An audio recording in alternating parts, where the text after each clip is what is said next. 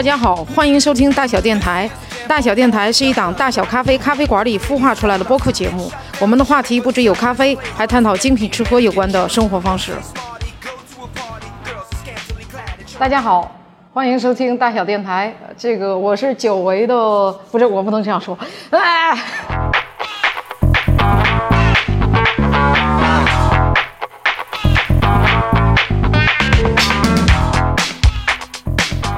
大家好，这是我在外面单独录制的播客。现在我人在广州，近期的话也是来广州拜访一些朋友们。然后今天在我旁边的话呢，有两位嘉宾，一位嘉宾是大家熟知的，来自于。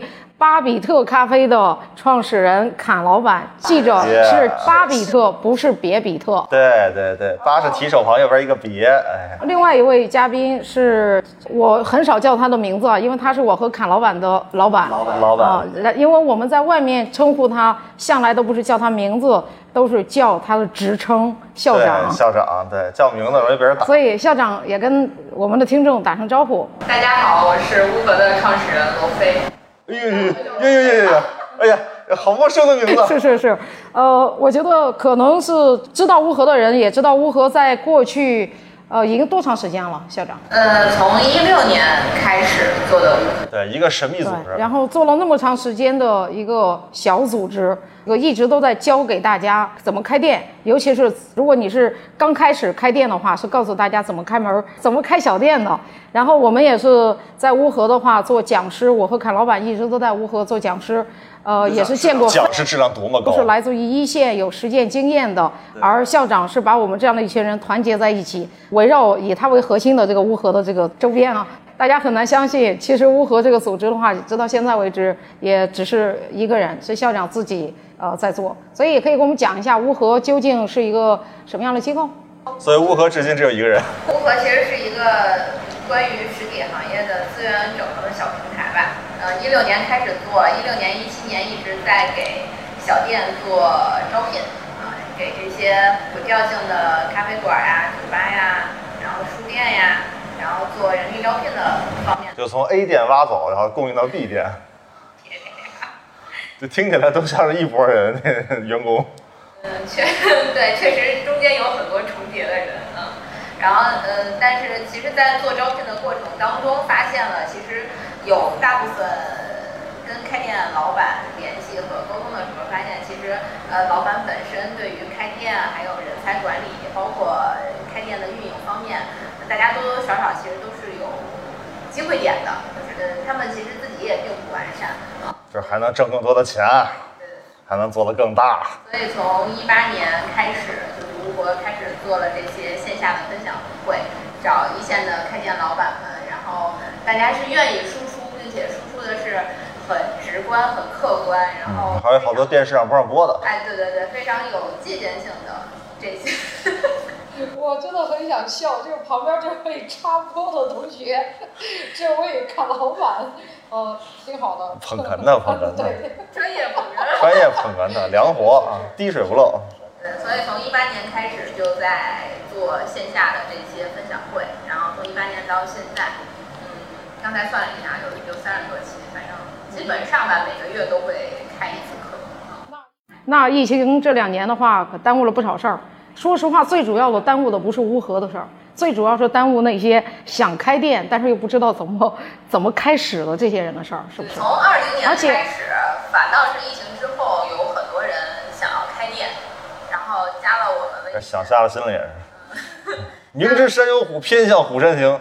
啊，加了微信之后，然后发现也一直开不了课。其实大家不知道，每一次我和校长还有卡老板或者乌合的老师们聚在一起，我们会经常聊到我们的学员。然后聊到我们学员，我们就会聊到啊，我们在过去第几期谁谁谁现在开店了没有，或者是开的怎么样，我们都会聊。大家一定很好奇，我们在过去的时候，在这个来乌合上过课的这些学员，非常多有趣的故事。等会儿啊，你也听我们三个给各位这个闲聊一下。哎，我是想问一下，其实乌合做了这么长时间，一直也都是在北京。后来的时候也，比如说现在也在广州有这个课，在南京和上海也开过课。那其实这个就是大家是怎么知道这门课的？嗯，其实我还比较感谢各位老板，仰仗各位，就是因为也没有做过特别多的宣传跟推广，然后每次主要还是没钱。对，这其实是一个非常主要的原因。然后每次其实开课的时候，然后都会呃贴着各位老板的公众号走，就希望大家能够多多转发，然后。呃，其实更多的都是口碑传播吧，就是第一波可能是老板们的各位朋友圈，然后后来慢慢变成了也有学员的朋友圈，然后学员推荐过来上课的口碑传播。嗯，对，就基本上现在其实还是这个样子。那其实，在乌合，我作为乌合的一个讲师，我喜欢在乌合。跟大家分享这些，是因为我觉得每一次跟大家分享，也是我学习的一个过程。我也很想了解，比如说在广州举个例子，同样是美团外卖的提成，我就很想知道，在广州、在上海、在南京和北京的一些区别。而且我我通过跟他们聊，呃，进一步也能够验证，哦，其实对于科学，比如说算钱这种事情，对于全国来说，无论哪个城市，有些基本的道理，它是不会发生改变的。所以我也不知道卡老板做乌合的讲师最大的乐趣在哪。最大的乐趣收课时费。啊，不仅仅只有这个问题，不仅仅只有这个问题啊。呃，讲乌合课，我觉得就是最近我有个特别大的感触，就是我们都有各自的公司嘛，我们公司在三十多人，我们内培也有大量的课程。我们发现那些个花了钱来听课的人，明显的会更认真一些。作为一个表达者来说，我还是非常愿意盯着对方的眼睛，能够看到对方在跟你沟通的状态。人家花了钱了，正经来学的。还有一个痛点是，我开始做这行的时候，啥也没有，就一片蛮荒，就是没有人会教你怎么做生意，没有人会教你怎么做餐饮、怎么做零售，这些东西都是没有人教的。而直到今天的话，我们希望那些个能在一线真正摸爬滚打，自己一路杀过来，不知道死多少同行过来这帮人，能把自己知道的讲出来。这种东西大部分书上也没得写，对吧？你也不知道去哪儿去问。我们早年间要不就是自己吃过亏，然后要不然呢就是找这些老餐饮人带。但是老一辈的餐饮人基本上都比较低调，都比较低调，不大愿意出来抛头露面。然后那就让我们这个相对年轻一辈的呢，帮大家传道授业一下。这我昨天教课还跟他们讲了，我说所有我讲这些东西没有一个是我发明的，我无外乎是从别的地儿学过来之后，我用了真好使，而且他们用了也好使，就拿给你们，你们就别再自己琢磨了。就别就进深山，然后到八年哈想出一招来，后来发现四十年前书上就写着了，对吧？别天天自个儿跟那瞎琢磨了，看看人家怎么干的就完了。所以我觉得这是一个非常高效的动力。而我们的教育很多都依赖于老师，依赖于老师。但是在这个就经商这个行业当中，教师是教师的行业，我们生意人是生意人的行业，他不是这个专业的，老师是老师的专业，我们才是这个专业的。而无外乎就是你该就找这些个我们这圈子里面这些个能出来说、愿意出来说的，给大家分享，啊，也出现各种问题。之前不是听说有一有一课门没开，自己没钥匙，跟门口抢了一溜。因为就是呃一直不想，最开始做这个事情的时候，就是说我们也不是呃正经上课的，也都不是正经老师，就希望就是找这些一线的人，他们能分享出来一些很实际的东西，不是这种。照本宣科，然后这种课本上的东西拿出来，所以就会导致我们的课有很多不确定性。对，每次课不一样，案例也不一样。老师们每次的课的内容其实就是根据，比如说像张老板也好，或者就是大家都会这个月发生了什么，然后下个月可能在课上他就会把这个当当成案例讲出来了，紧跟时事，热热乎乎的，理论理论结合现实，没错，对，每一次都是现出锅了。对对对，也找过很多开店的老板，想要大家来去做分享，但也发现了，确实是因为有很多小店的老板，大家都在忙于日常店里面的事情，他们自己也很难去总结出来一些东西，所以大家更多的好像还都在于倾听。所以其实虽然很多人在开店，但是能够把开店的这些经验，甚至于整个过程，能用语言的形式总结出来。也并不是一个随处可见的能力，是吗？对呀，你想一下，你第一次上课的时候，你。我以为我讲课的话是不需要 PPT 的，但是后来发现不需要 PPT，就是所有东西在我脑子里都是清楚的。我觉得学员从某种意义上来说，他们需要一种框架性的思考的方式，因为大家现场的吸收能力是不太一样的。后来我发现哦，PPT 还是有帮助的。对，这个对于自己来说，其实每次也都呃，可能。板还可以聊一下你在课上讲的最主要的内容是什么？不要不要去讲具体的，因为我知道一旦你展开讲，今天这可能八个小时都不够你讲的。那可不是嘛，昨儿下午刚讲了四个小时。哎呀，我们讲的朗多了，基本上分成两个部分吧。然后呢，一个部分实际上是跟内部管理有关的，一个部分是跟外部销售有关的。我们讲的包于就是有精品相关的内容，有零售的内容，这些都是跟怎么挣钱、怎么卖货有关的。还有一部分包括 OKR 啊，包括整个时间管理、有效沟通啊，这些是跟整个我们内部管理有关系。而且特别好这事儿就是，我现在形成套路了。我们自己三十多人公司，每年进进出出的，然后呢，我们必须要有非常强的培训体系。来保障我们的人力建设，然后我就随着我那么能讲，对不对？我对对对吧？然后我就会做成课程，然后做内培课程，在内部试讲 OK 了之后，我觉得整个内容的打磨呀、紧凑程度、案例都 OK 了之后，我就交给你改，然后拿出去卖。其实跟我们内培的课程是差不多的，我内培可能可能会比在外面讲的内容少一些，就是更接近于他们手头上的这部分工作。所以其实内外是一致的，当然这部分才是真实战的。就是那你想想，一个企业的内培课程一定要听了之后立刻就能用才行。加我上来给你讲，对吧？高屋建瓴，对吧？那个战略从四十年之后开始讲，没人听你的。嗯，所以一定是下手就能用，才能好使。校长，卡老板在讲课的时候，你认为他最大的一个叫什么机会点是什么？嗯，他北京话太严重。这 普通话不够普通。尤其在广州。那去年来广州上课的时候，因为人太多了，然后首先教室里面人很多，然后广州本地的学生很多，大家大概率应该是不太能听得懂他说话的，所以两个小时的课能撑到三个小时，全都在语速上。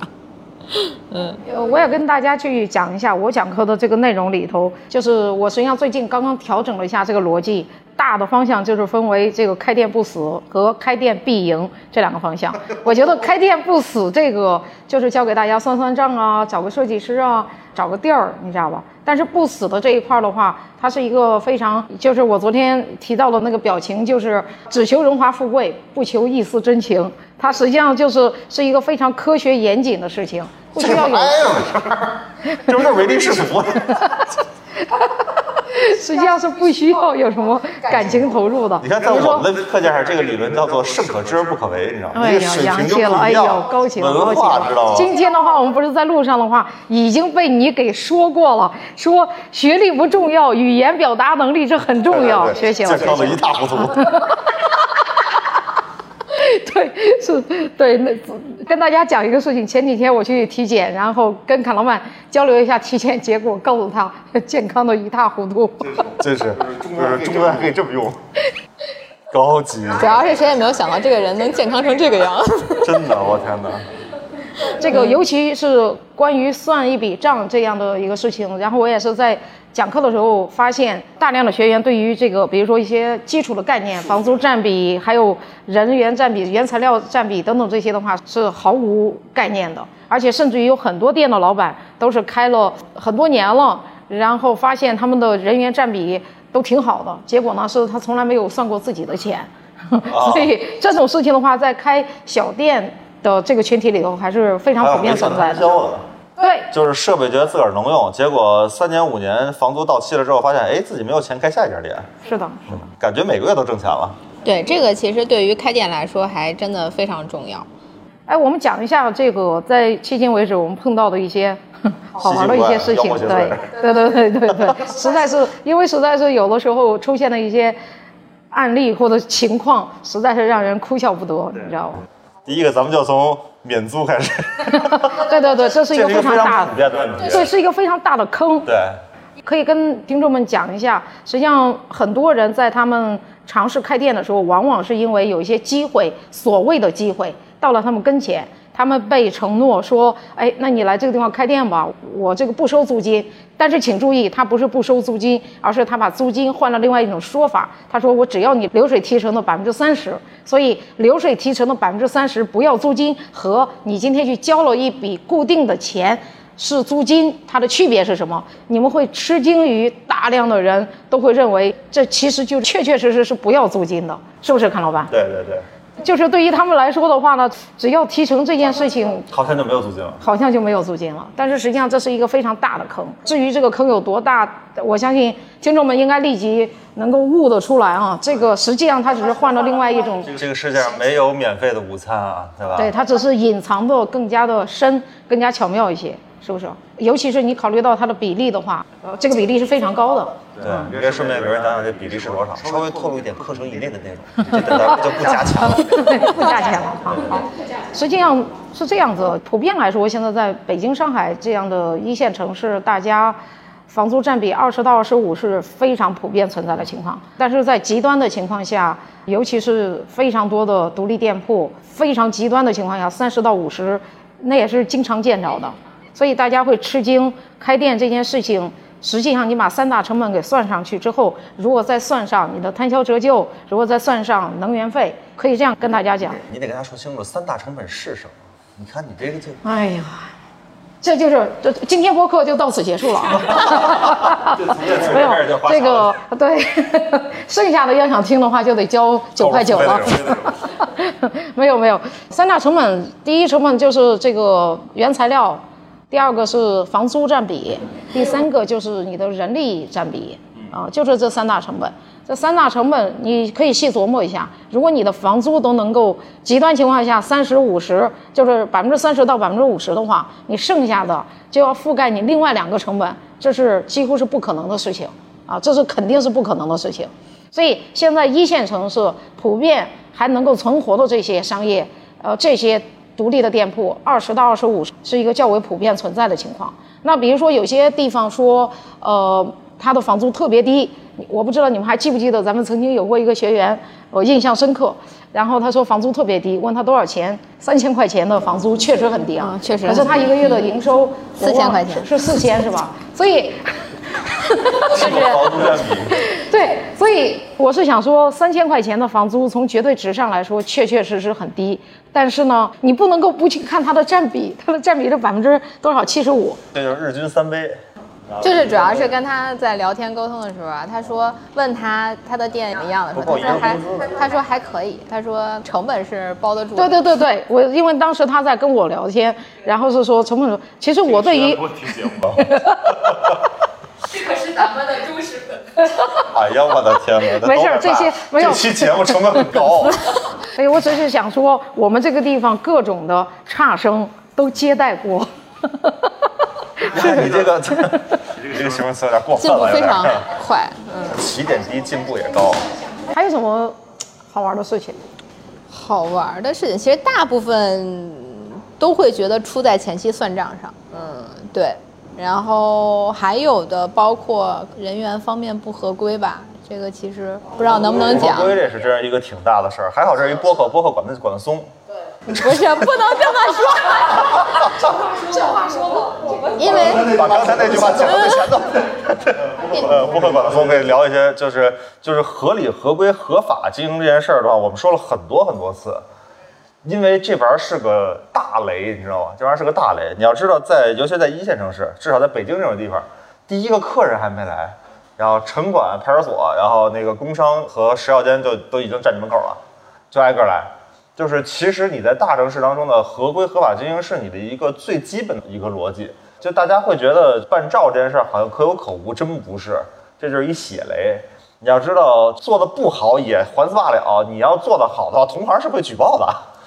同行是会举报，邻居也会举报的，邻居也举报的。你不能把自己放在这么一个就时刻可被举报的这么一个位置上，这个是非常困难的。之前那个我记得南京课有一个学员就特别可爱，说看见一个地儿特别牛逼，巨好那个地儿，然后说开咖啡馆，然后说那原来是一报亭。我说这报亭能办照吗？没有上下水。对，这是个这活动板房嘛，不就是，是个报亭。就大家会对法律法规确实不好查。也不好弄，但是它确实是你合规经营的一个最基本的步骤。如果这地儿搞不定的话，后边你那个装修说没就没，后边你那个投入的成本 说没就没，这店说关就关了。就顶着这么大雷，还不如好好听听看怎么去弄呢？而且里边有很多小坑节儿，对吧？然后小技巧，然后各种。我觉得每一次我提到这一点的时候，我老是跟他们开玩笑，就是就是你让那个计算器里头有一个按键就归零，归零，归零，就是常年。就就是在于这种，就是哎，刚刚算完了之后，马上就要得出一个数的时候，猛的归零，你知道吗？就是一个这样的状态。因为我在课上也跟学员去讲，我们也这么长时间以来，我们必须得知道，我们不能够给自己埋下一个一定会有问题的坑。是合规，比如说办这个营业执照这样的事情的话，是这个在我看来是硬伤，而且我们在发展的过程中也会碰到各种的。所谓的一些资源，就好像有人能够罩着你一样，但是我们从来不信这些东西，因为这 这些的话，这些全部都是会过期的。但是这个合法经营它是不会过期的。对，然后包括这个人员劳动合同、五险一金，其实这些已经是很标配的东西了。但是其实对于这种餐饮行业小店来说，它还是存在很大的一部分人是对这些事情完全。不上心的，尤其是用人合规这件事情上，确确实实是成本大增。尤其是大家必须得知道，其实对于一个店来说，如果你只是有一两个人或两三个人的话，或许你还能够通过个人的魅力，或者是亲戚朋友、表兄弟姐妹这些的话，大家一起帮你把这个店给开起来。在那种情况下，或许不涉及到一些合规与不合规的问题，但是，一旦你店铺扩大了之后，你很快就会发现，你的营收不是说从你一家店变成三家店就乘以三倍，但是你的成本是一定会乘以三倍的。是的，所以这个人的合规这一块的话，也是非常多的老板们，就是尤其是这些像咱们这些小微企业的老板们都要思考的问题。但是，根据我个人的经验。我是要劝大家一件事情，就这事儿肯定是你早做要好于晚做，而且就是我们在发展的过程中碰到一些企业，为什么常年处于归零的状态，就是因为其实大家不思考合规的这件事情，所以你在用人方面的话也合规，它会让你长期发展有抓手，你才能够建立起来一个态度，那就是你确确实实是重视团队建设这个事情的。对，而且就是这个是不是个正经公司嘛？是？当然，这个各个地区地方确实还好，这是个播客啊，就是因为我录视频录时间长了，对于合规非常的警惕，你知道吗？还好这是播的，就很多地方确实是，人恨恨不得这一个地区所有企业除了国企之外没有合规的，然后但是你还是要看这个尺度，就是能合规尽量合规，能合规尽量合规，否则的话就是就不怕没好事儿，就怕没好人。在我身边的企业当中，就是干劳动仲裁什么这那的，有老乡会互相撺掇之间有的是，知道吗？就真的是一撺掇就有啊！现在的话，其实尤其是听众中，如果想开店的人，我要告诉大家，现在的话，合规其实是企业保护自己的手段。没错没错，对，反而是我们要学会保护自己，再也不是过去那个什么。那么从用人来说的话，这是一块非常大的合规。大多数，尤其我们是开咖啡馆的，对于开咖啡馆这一块的话，营业执照。呃，尤其是食品经营许可，还有涉及到生产资质这一块的话，也是一个很大的坑。但这个的话，我们今天就不在播客展开讲了，那老复杂了。大家就大家多跟侃老板聊啊，还有丰富的经验。对，那我们打假人打我们的话，平均一年好几起啊，就很正常。就是人家是个买卖，人家是个买卖，职业干这个的。然后我们就是标的，你知道吗？你没有遇到打假人，只能说买不够大，这真是这样。就是他们的覆盖面是非常广的，而且每年的套路、每年的逻辑都变不一样。刚开始是一个弄死，后来就变成了广撒网多捕鱼。你觉得自己没问题了，你充分的合规还可能被挑出刺儿来了。你如果还是抱着侥幸心理，这得多大坑？那这得多大坑？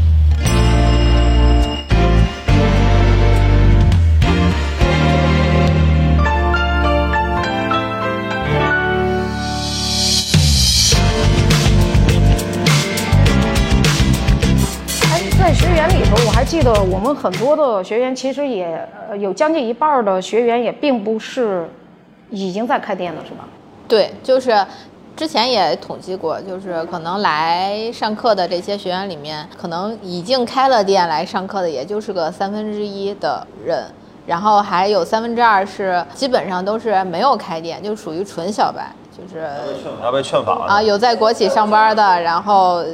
要辞职了，想要来开店，或者从就前两年吧，互联网那会儿，好多人辞职什么的，然后互联网的人也要出来。对，互联网专场。对，爱奇艺的、优酷的。同一期全是对，全是互联网圈的。对，然后就其实这些人会比较多，然后这里面这三分之二里面可能有个三分之一上完课之后开店了，啊，还有三分之一的人就变成了消费者吧啊。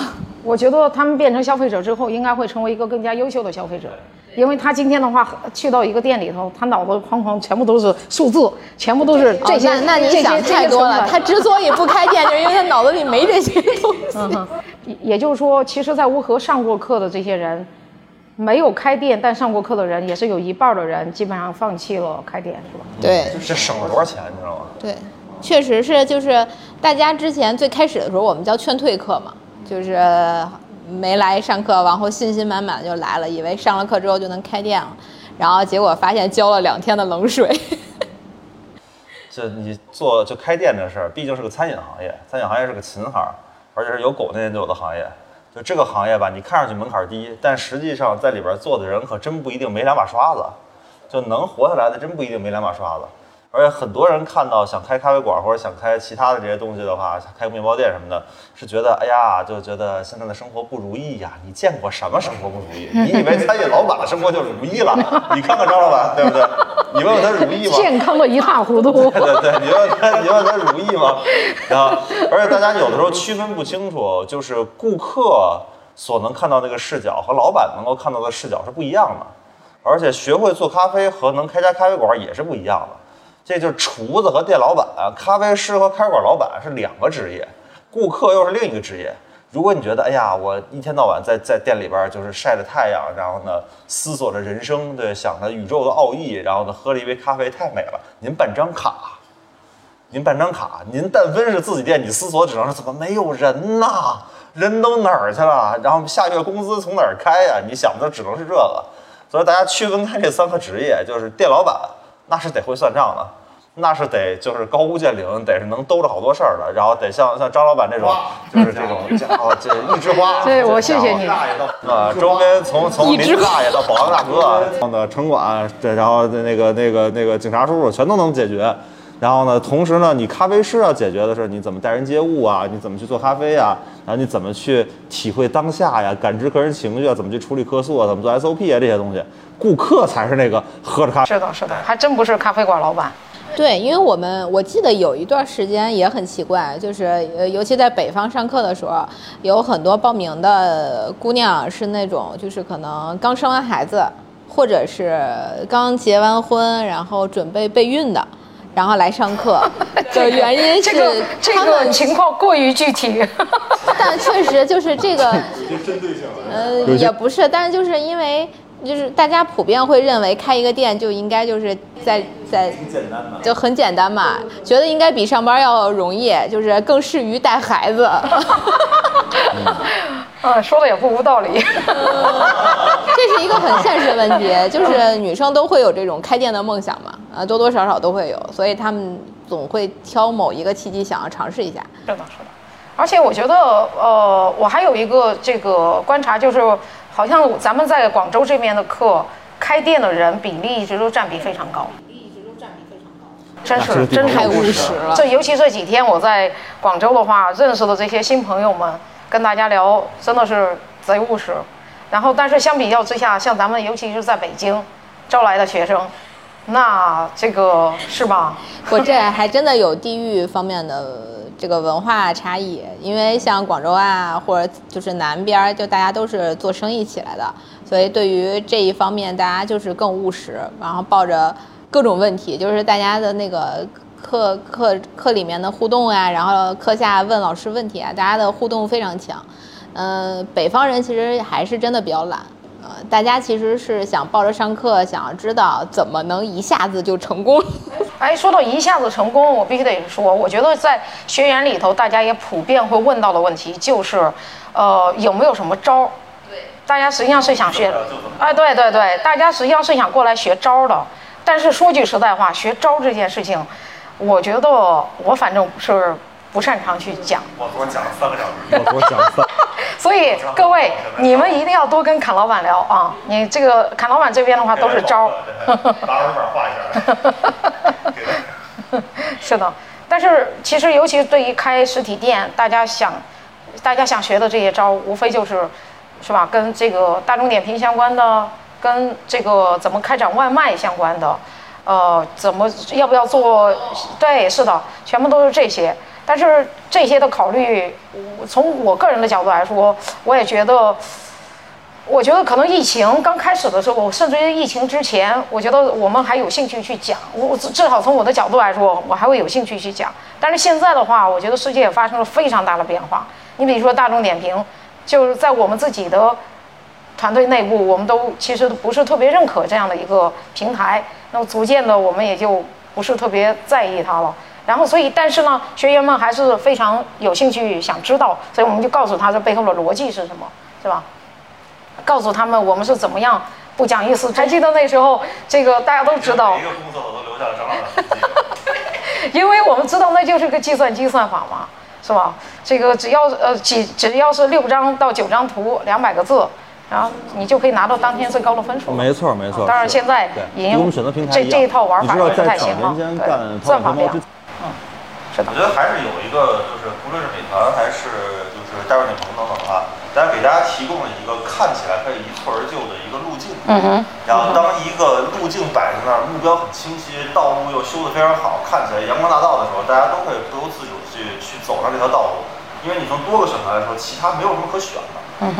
所以大家自然会走上这条道路。其他很麻烦，我们也跟大家说，你要做自己的，你要把自己的客户揽到自己你有能够直接跟他对话的这个机会。但是大部分人会觉得说这个事情可能可以再往后放放再做。但是真的，比如说像这个疫情来了或者什么来了之后，就是大众点评跟美团，可能它是最能便于他，就是他只要花了钱，他上了，他可能就会有流量，所以大家只会选择这种更便捷的方式啊。但其实就是，就我们上课的人，好多人也还是这样啊，跟大家讲了大众点美团的外卖逻辑都说了，然后结果你会发现他们依然开店之后，他们还是在是的是的就是你跳出来看这件事，你用是没什么问题的。就是你跳出来看这件事，所有的开放平台，包括我们做淘系的，包括天猫的，然后还包括做这些个大众点评的等等的，然后包括做百度的竞价排名的这些，就是凡是做这类竞价排名和千人千面的这种，大家的算法逻辑是近似的。换句话来说的话，就是价高者得嘛，在某一个细分、词上面价高者得，然后包括一些地域的一些个匹配之后，那么在这个逻辑上来说，一定到最后你无法挣得超额利润，就大家的平均获客成本是近似的。是的，对，获客成本一定是拉到就是你能承受的最高点，是的否则这些程序员就扣工资了。是的，明白吧？因为我正好认识百度蜂巢的程序员，也认识其他的这些做竞价排名的这些个系统。如果让你在平台上获得了超额的这样的优势的话，平台是有问题的，除非它有 bug，否则是不可能混到的。而你能够考虑的是，这一个流量进到我的系统当中，怎么去能让它生命周期更长，客单价更高，是的购物频次更高，粘度更高，这些是你要做的。那么你要做的不是就获客成本，比如说一个获客成本平均三十三，你可能三十五，他可能三十一，不会差太多的。对你再怎么用不会差特别多的。但是进来之后，这个人可能进来买一次骂了衔接就走了，出去还挂你。但是有的人可能进来之后的话，后边三十年全家人都吃你的，这就挣回来了。是的所以其实你的硬实力还是攥在自己的手里的，而流量获取成本这件事情，其实没有太多开发的，就是开发它的话没有就上限很低。是的。而且学员们在问的，其实关于这些招数怎么，无非就是获得流量嘛，是不是？获得流量，我觉得尤其是对于开一家门店的这些呃学员来说的话，大家都忽略了一个最最便宜，但是也最有效的一个流量来源，那就是他们的私人关系。所以你也是知道，我在上课的时候，通常都会要求他们看看自己微信朋友圈，自己的微信有多少个微信好友，这低于两千个好友的，就先先别开店了，你知道吗？所以如果大家听众里头有愿意想要开店的，还是先从这个有朋友开始啊。因为所有的朋友的话，都是所有的店的生意，这都是靠朋友捧场才有的。那还有一些具体的问题，比如说很多学员都会问，呃，收银工具用什么？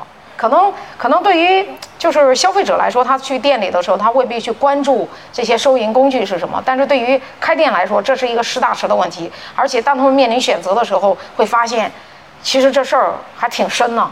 选择收银工具这事儿没错没错，非常深。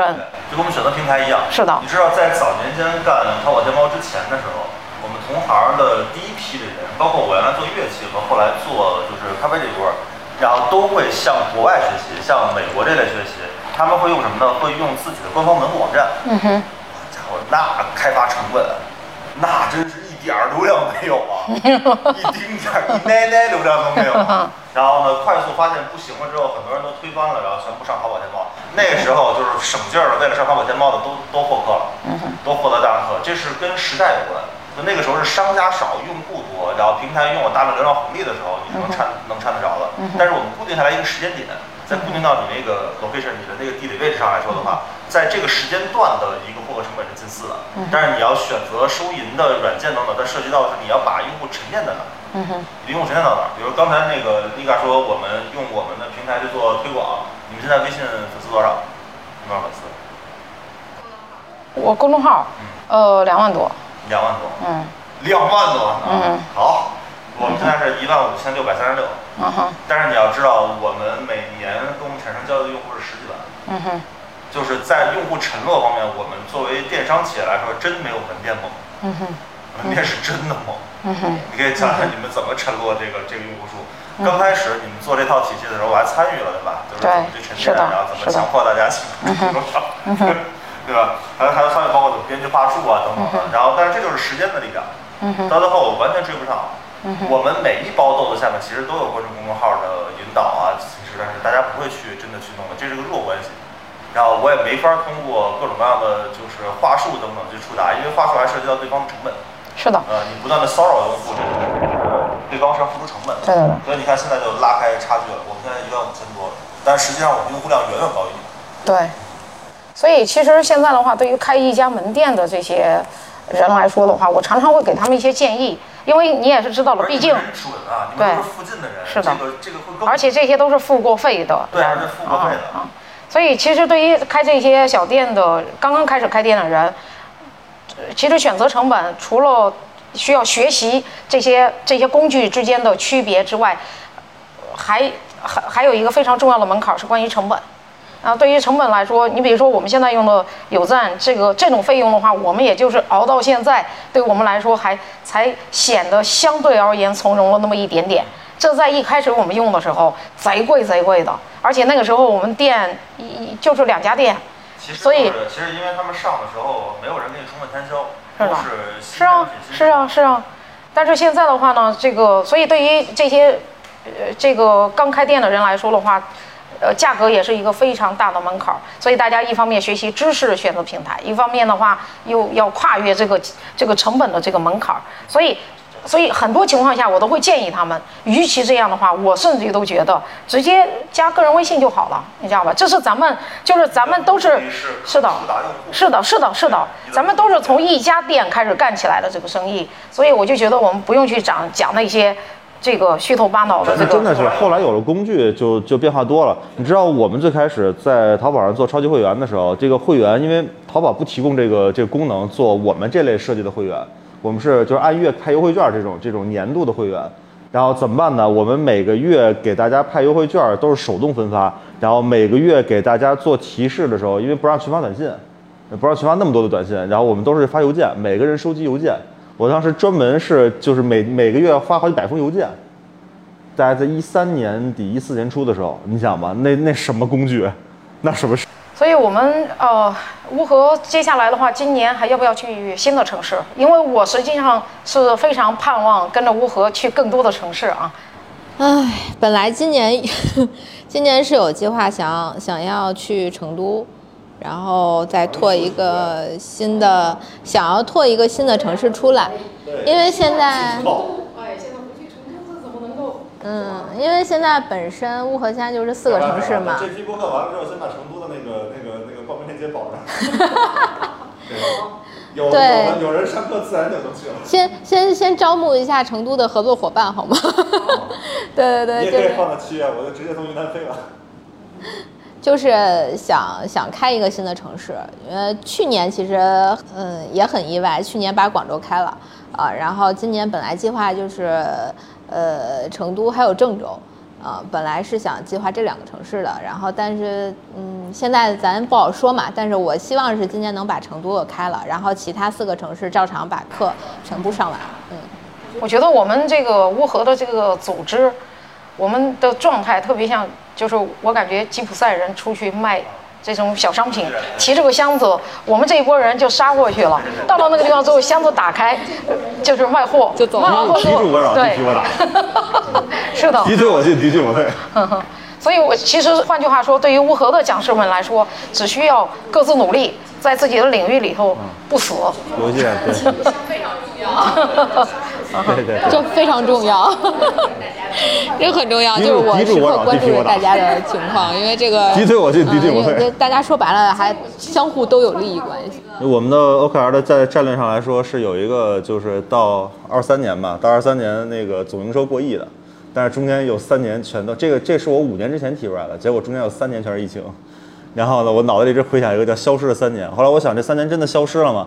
但其实我做徐总的那个那个给我们做管理输出，我们团队一下增加了一倍多的人，然后呢，包括异地管理，然后包括内部的整个体系的建设。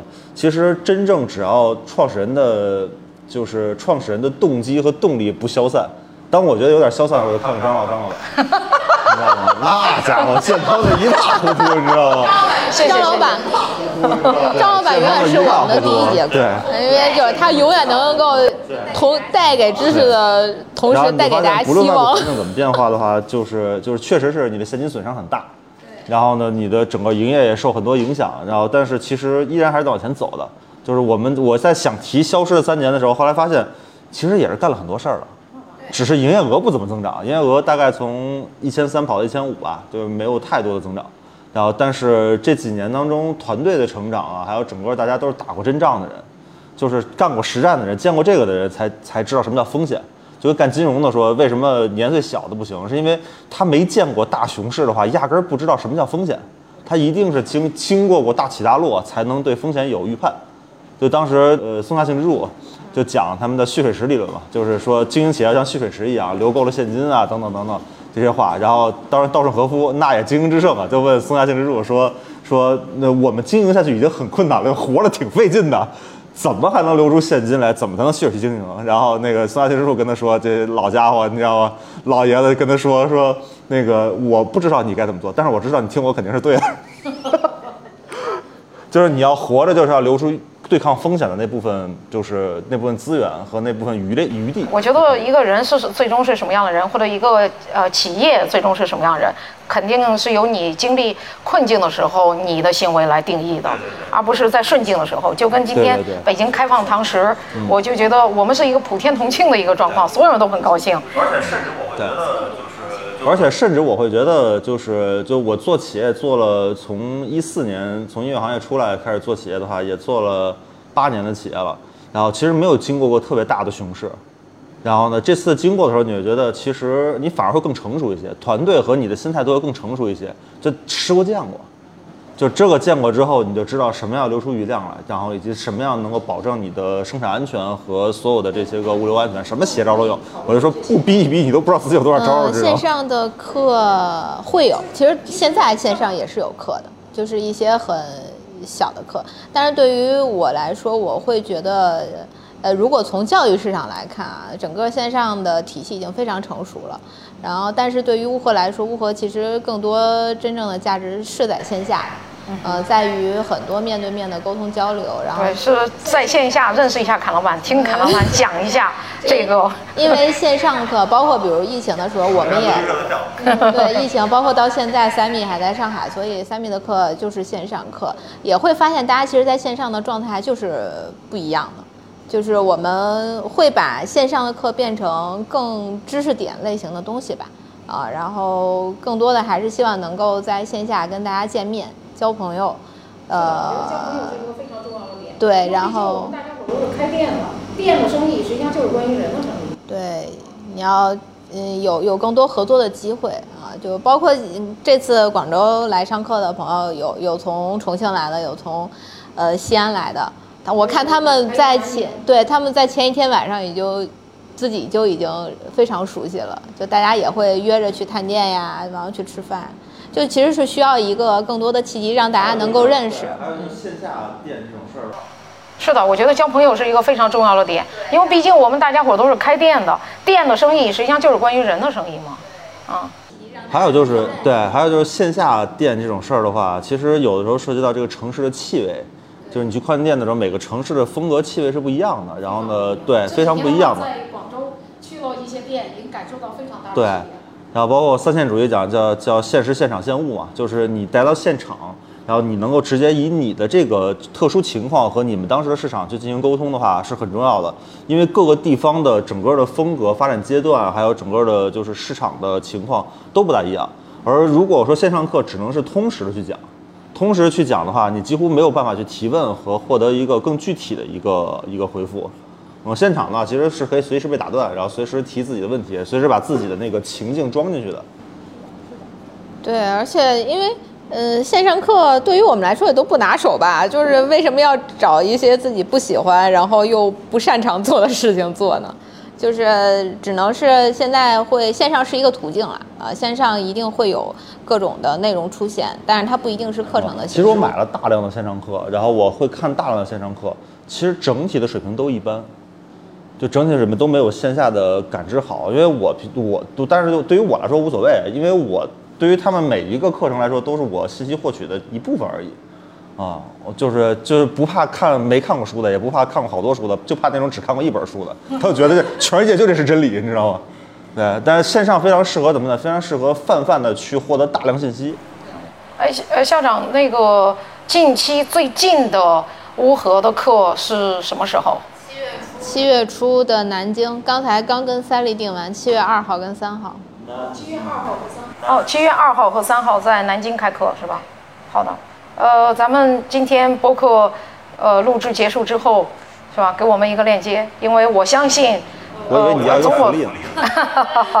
哎，也有道理哦，也有道理，也有道理。对你听了对不起，我还是不太习惯听了这么长播客，对而且一定是对对对听到最后才有这个福利，对吧？这是个嘉奖。学习了，学习了，大家也能听得出来，我们做播客、大小电台做这个的话，还是比较生硬的啊。那不是，对对对。但你需要别人嘉宾积极嘉宾牛逼啊，对对对。很厉害，厉害啊！所以那好，今天的话，我们对于乌合的这个了解，我们就聊到这里。然后大家想，呃，这个欢迎大家跟我们在南京大家交朋友啊，啊，好，今天的这个录制就到这儿了，呃，再见，拜拜。